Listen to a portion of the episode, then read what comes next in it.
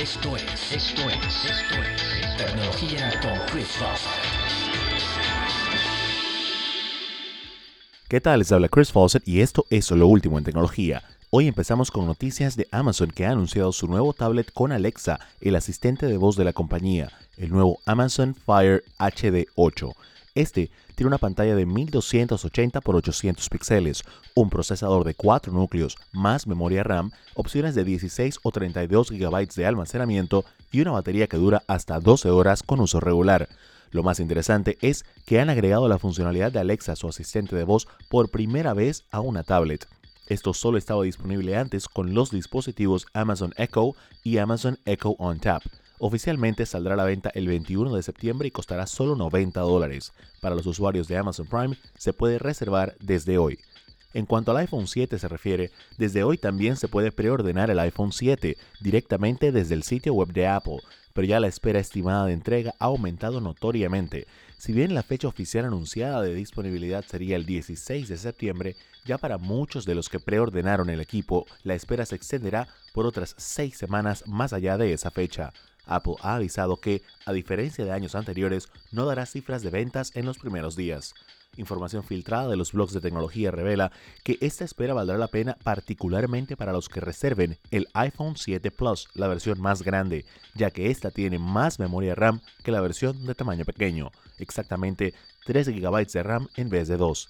En cuanto al Apple Watch se refiere, también es de noticia específicamente la versión de cerámica que se mostró por primera vez en este lanzamiento. Esta, que según Apple es hasta cuatro veces más resistente que la versión de acero inoxidable, terminará costando 1.250 dólares.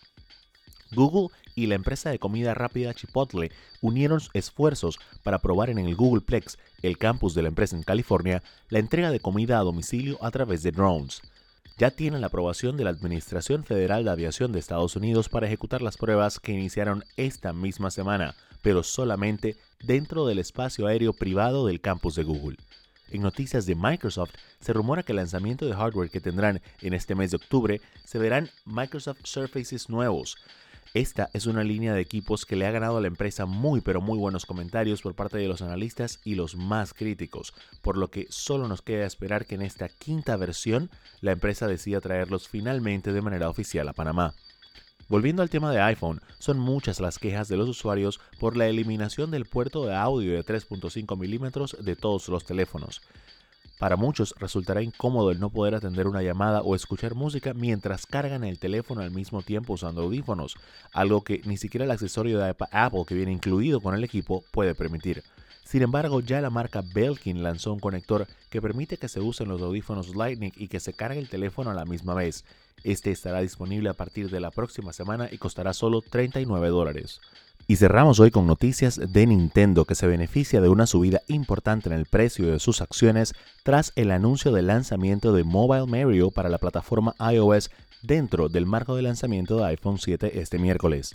Esta es la primera vez que existe una aplicación que de manera oficial y sin emuladores permite que un usuario pueda jugar los juegos de este icónico personaje en móviles de manera nativa.